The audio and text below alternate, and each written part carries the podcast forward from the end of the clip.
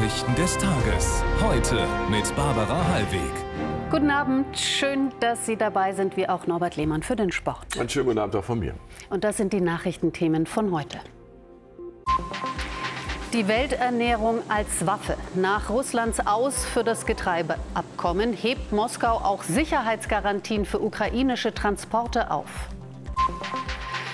Im Heim und bald arm. Der Eigenanteil für Pflegebedürftige ist drastisch gestiegen. Experten warnen, immer weniger können sich das noch leisten.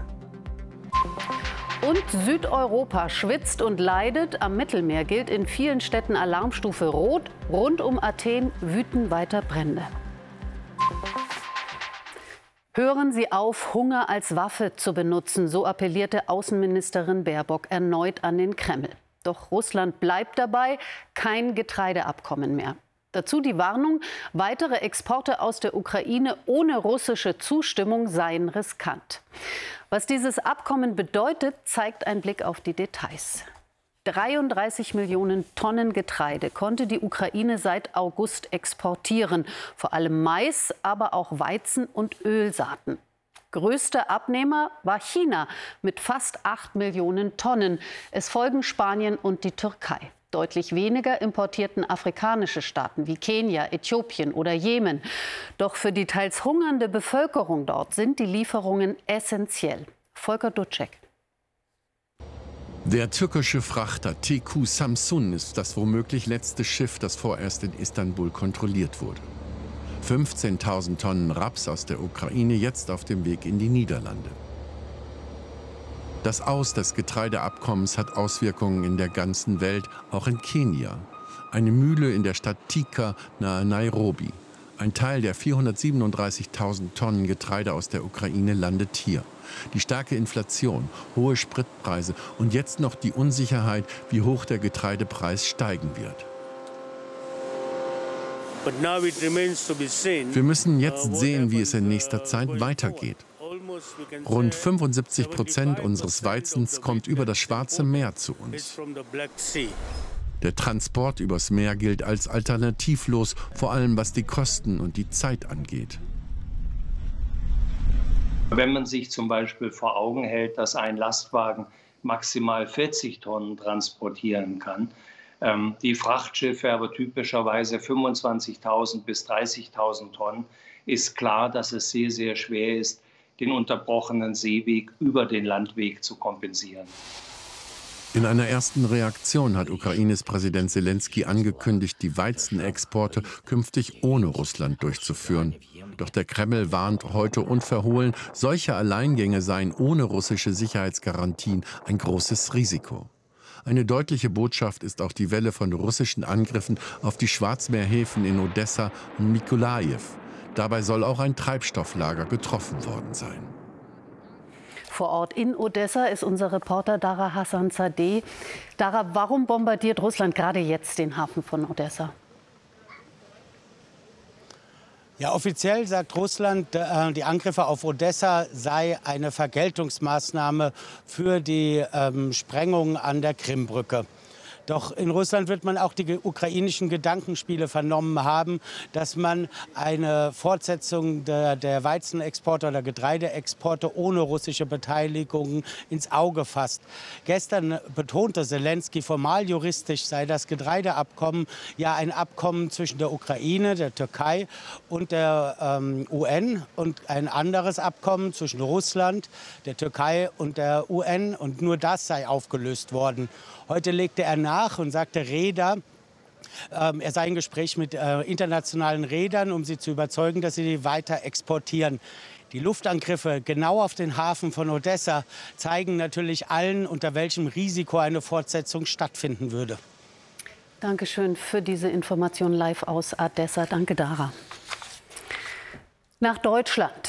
Für Menschen, die in Pflegeheimen wohnen, wird das Leben immer teurer. Zuletzt so drastisch, dass viele die Kosten kaum noch stemmen können, warnt der Verband der Ersatzkassen. Die Versicherung übernimmt nur die reinen Pflegekosten und auch die nicht immer ganz. Den Rest, etwa Unterbringung und Essen, muss jeder selbst bezahlen. Im Schnitt waren das für Neubewohner zuletzt gut 2500 Euro pro Monat. Das sind fast 350 Euro mehr als vor einem Jahr. Der Anstieg geht vor allem auf höhere Personalkosten zurück. Ines Trams.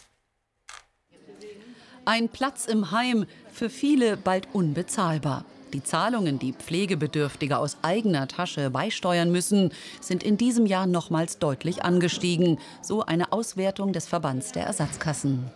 Wenn das nicht begrenzt wird, dann heißt das auch für die Zukunft, dass die Belastung immer weiter steigt für die Einzelnen und die Zuschüsse, die der, äh, ähm, die Pflegeversicherung ab nächstem Jahr äh, zahlt, die höheren Zuschüsse, werden auf Dauer das äh, nicht äh, auffangen können. Verantwortlich für den drastisch steigenden Eigenanteil vor allem höhere Löhne. Seit letztem Herbst muss Pflegepersonal nach Tarif bezahlt werden. Die Folge? Immer öfter überfordern die Kosten Pflegebedürftige und ihre Familien. Pflege als Armutsrisiko. Wir erkennen ja heute schon, dass immer mehr Pflegebedürftige in die Sozialhilfe abrutschen. Waren das früher ca. 30 Prozent? hören wir heute schon Zahlen von um die 40 Prozent. Um die Tendenz ist steigend.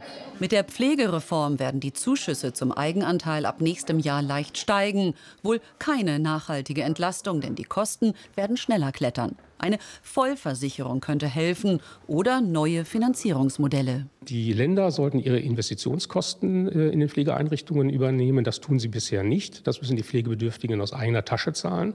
Damit könnten sie über 400 Euro entlastet werden im Monat. Eine große Reform der Pflegefinanzierung scheint nötig, denn die Zahl der Menschen, die unter der Kostenexplosion leidet, nimmt zu. Der Ablauf der Doppelwahl in Berlin im September 2021 war ein ziemliches Desaster.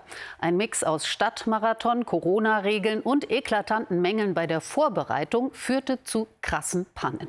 Die Wahl zum Berliner Abgeordnetenhaus musste daraufhin wiederholt werden. Was die Pannen für die Bundestagswahl bedeuten, das prüft ab heute das Bundesverfassungsgericht. Jan Henrich hat mehr.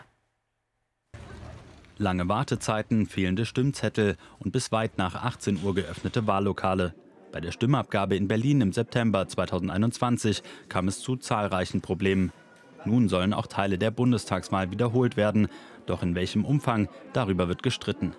Der Bundestag hat eine Wiederholungswahl in 431 von rund 2300 einzelnen Wahllokalen im gesamten Stadtgebiet beschlossen zu wenig, findet die CDU-CSU-Bundestagsfraktion und zog vors Bundesverfassungsgericht.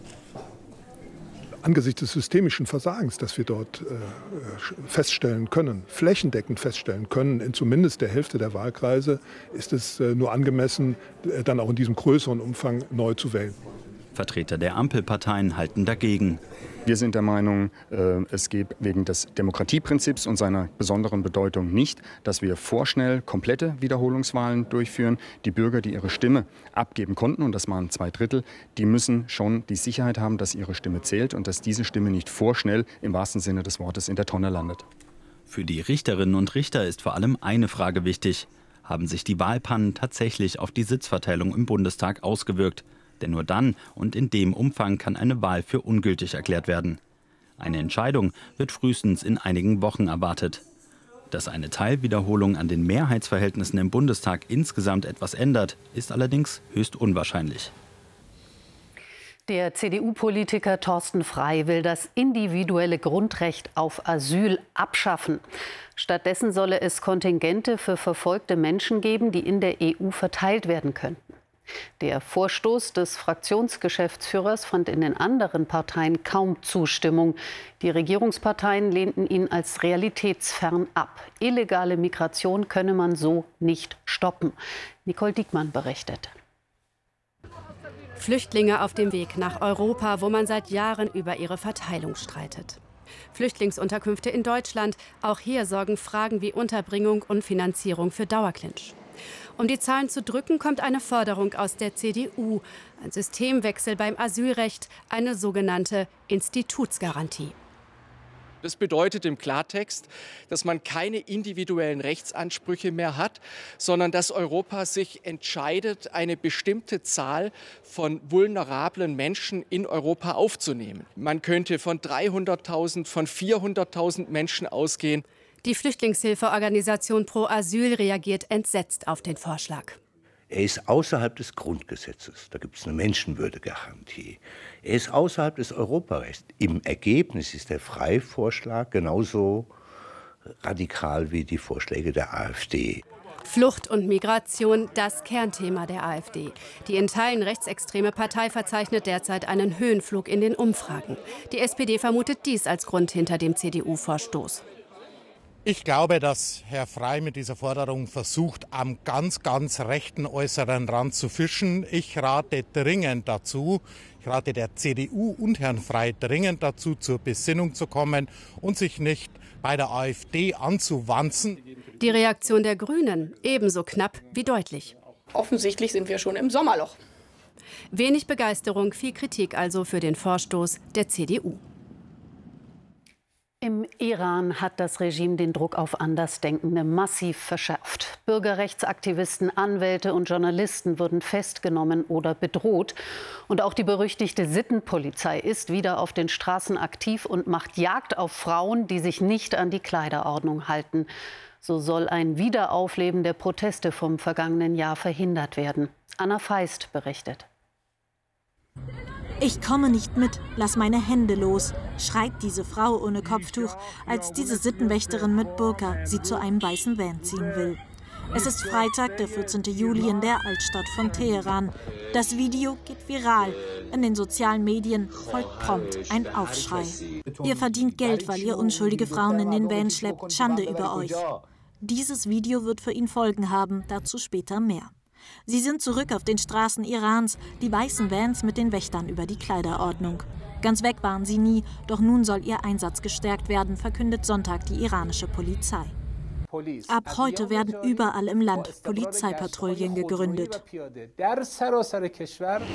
Trotz dieser Ankündigung trauen sich Tage später hier in diesem gut situierten Viertel in Nordteheran viele Frauen ohne Hijab auf die Straße. Haben sie keine Angst?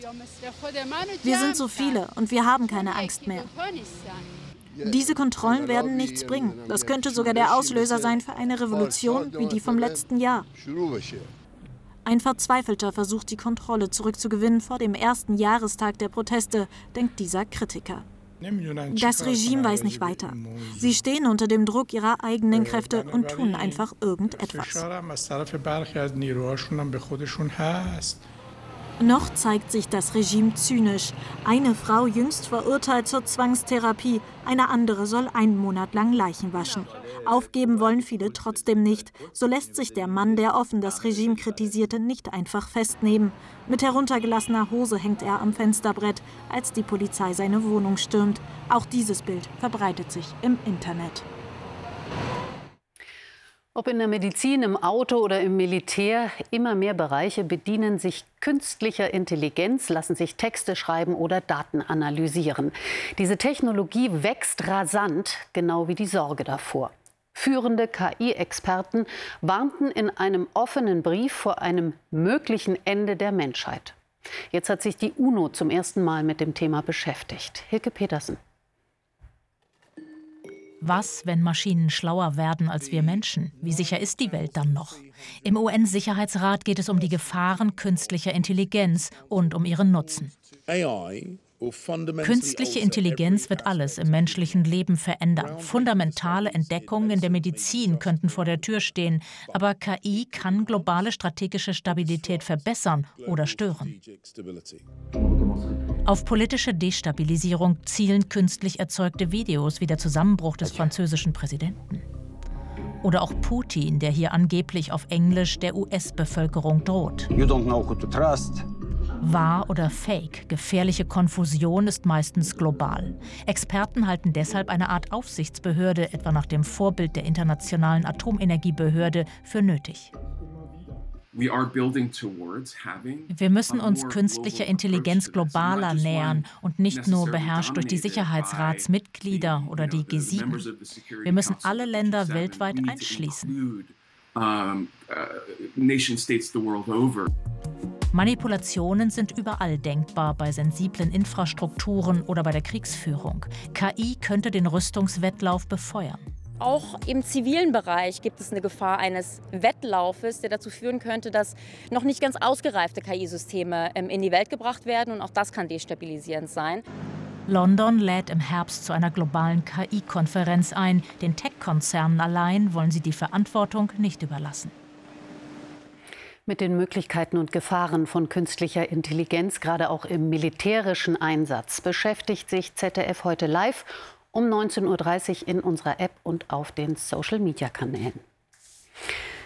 Seine Sätze seien so schön, dass man sie sich auf den Arm tätowieren möchte. Das sagt ein Kritiker über Lutz Seiler, den neuen Georg Büchner Preisträger. Für das, was er schreibe, sagt der 60-jährige Seiler, spiele wahrscheinlich seine Herkunft eine ziemlich große Rolle. Seine Herkunft aus einer vom Uranbergbau verwüsteten thüringischen Landschaft. Neben Gedichten schreibt Seiler preisgekrönte Romane wie Crusoe oder Stern 111. Wer Urlaub gebucht hat, dürfte es längst gemerkt haben, Reisen ist im ersten Halbjahr deutlich teurer geworden, heißt es vom Statistischen Bundesamt. Im Vergleich zum letzten Jahr musste man beispielsweise für Pauschalreisen tiefer in die Tasche greifen, ein Plus von 10,2 Prozent. Und internationale Flüge sind sogar um 24,9 Prozent teurer geworden.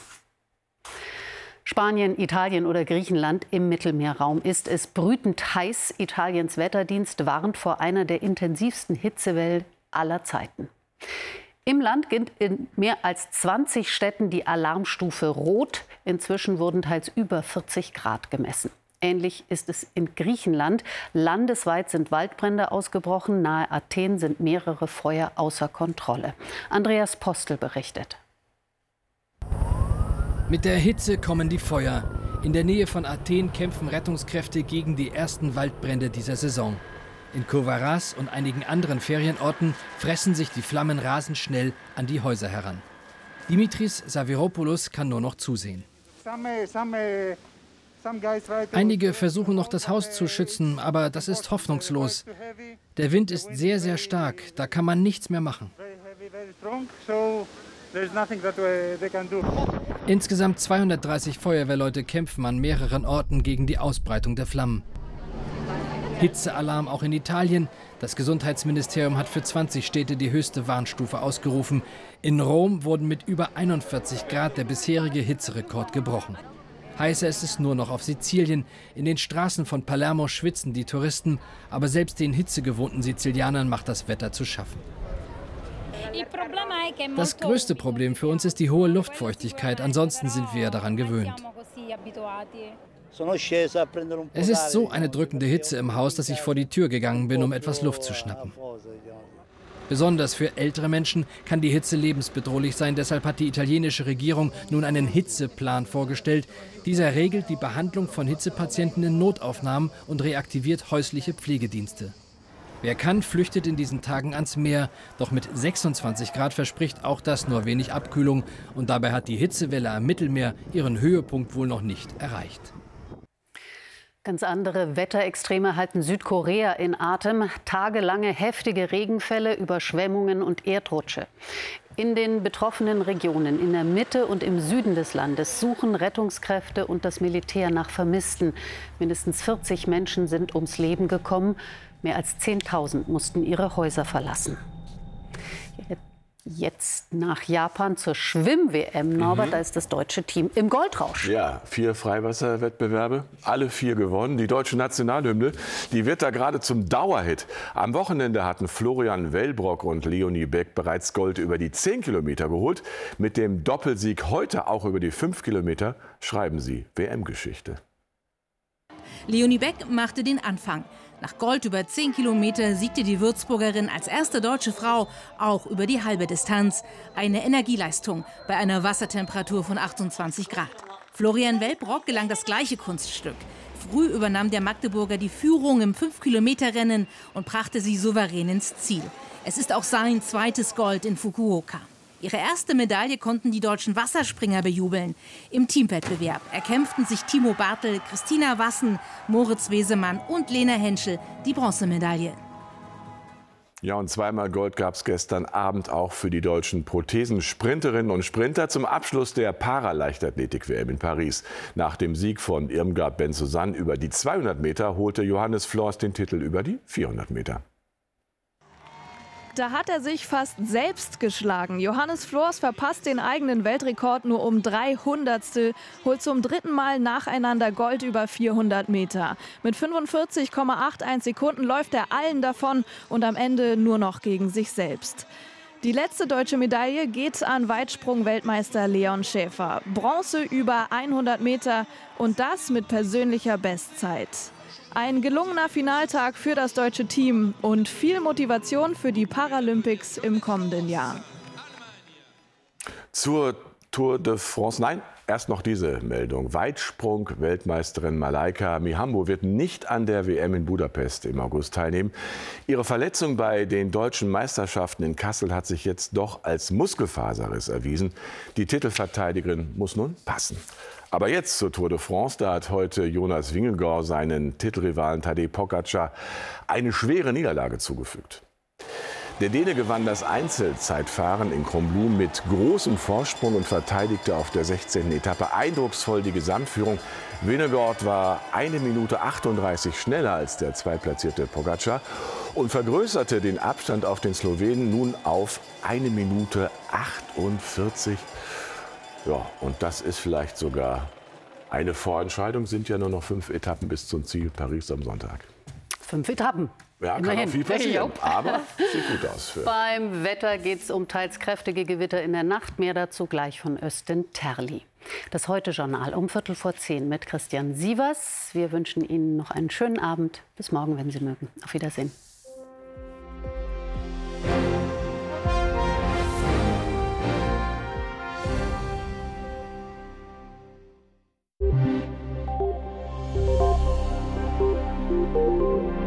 Schönen guten Abend und herzlich willkommen zum Wetter.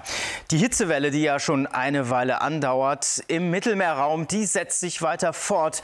Und der Hauptanteil der Hitze wird sich in den nächsten Tagen allmählich ostwärts verschieben Richtung Griechenland. Wir sehen aber, die Temperaturen liegen häufig über der 40-Grad-Marke.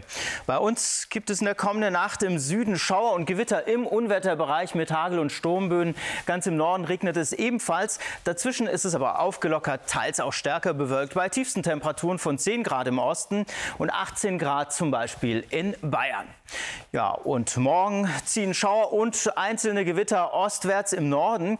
Ganz im Süden sind die Gewitter auch mal kräftiger. Ansonsten im Westen, da ist es eher aufgelockert mit Sonnenschein, mit höchsten Temperaturen von 18 Grad in Schleswig-Holstein und 30 Grad am Oberrhein.